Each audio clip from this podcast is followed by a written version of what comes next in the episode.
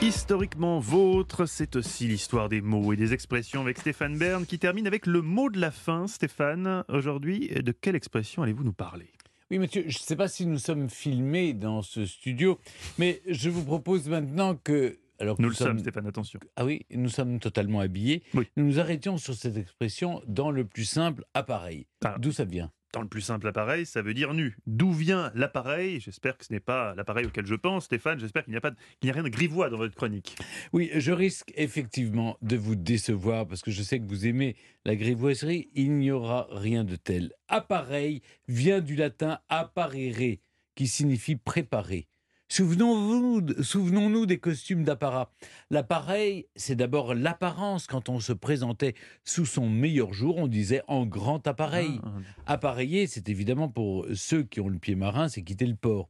Au XVIe siècle, l'appareillage, ce n'est pas le départ à proprement parler, mais c'est la préparation du bateau. Bref, tout ce qui a trait à l'appareil, c'est l'habillement, les accessoires. Et dire dans le plus simple appareil, c'est un oxymore absolu pour souligner que ce qui est censé servir d'apparat n'existe pas. L'oxymore, vous savez, c'est la figure de style rapprochant deux mots que leur sens devrait éloigner, comme quand Racine parle de l'orgueilleuse faiblesse. Et, eh bien, Racine, il en est question dans notre expression du jour, car c'est lui qui écrit dans Britannicus, acte 2, scène 2. Belle sans ornement dans le plus simple appareil d'une beauté qu'on vient arracher au sommeil. Aujourd'hui, à la place de dans le plus simple appareil, on dit en Italie come mamma t'ha fatto, comme ta mère t'a fait. Hmm. Ce qui se comprend, hein, vous voyez ce que je veux dire.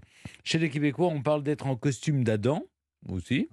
Aux États-Unis, in one's birthday suit, dans ton costume de naissance. Hmm. Et euh, vous le savez, j'aime terminer cette chronique par une citation. Elle est de Laetitia Casta. Ah. Elle a dit Je n'ai jamais eu de problème avec la nudité. La citation n'est pas forcément intéressante, mais je voulais vous parler, je voulais vous la partager parce que c'est finalement une assez bonne nouvelle. C'est une très bonne nouvelle pour ceux qui aiment les magazines dans lesquels elle apparaît.